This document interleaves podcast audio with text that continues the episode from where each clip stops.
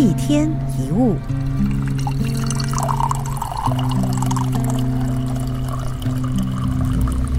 我们被社会训练成凡事尽量不动声色，对人尽量不伤和气。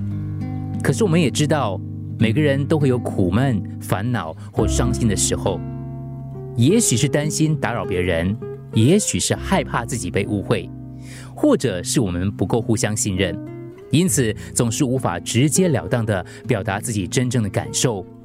我们会顾虑对方的看法，担心被人讨厌，所以只好把真正的情绪跟感受藏在心里。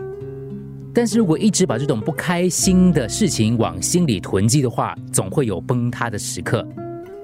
那如果你有一个能够让你倾泻情绪的垃圾桶，那是非常令人羡慕的，也非常的幸运。我非常佩服可以承接别人负面情绪的朋友，因为他必须要应付完自己的生活的一些事情之后，还要接纳别人的一些垃圾事，所以他一定有广阔的胸襟。假如有人可以让你坦率说出内心的想法，他让你知道，即使你说错了，他也会体谅。就算那些烦恼只是日常小事，他也毫不在意，愿意分担你的心事，不做多余的评论，只在你需要的时候给你一些意见。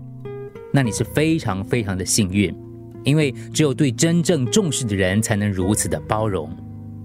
但是还是要提醒你，不是每个愿意接受你情绪跟心事的人都是应该的。你记得要好好的表达你的感谢。并且好好珍惜身边这些得来不易的人，在你哭得最惨的时候有他陪，在你内心最无助的时候有他挺着，请记得好好的跟他说：“有你真好，因为有他，让你相信这个世界上还有温暖，身边还有人可以依赖。所以有个能够让你坦率直言的人，真的是一种福气。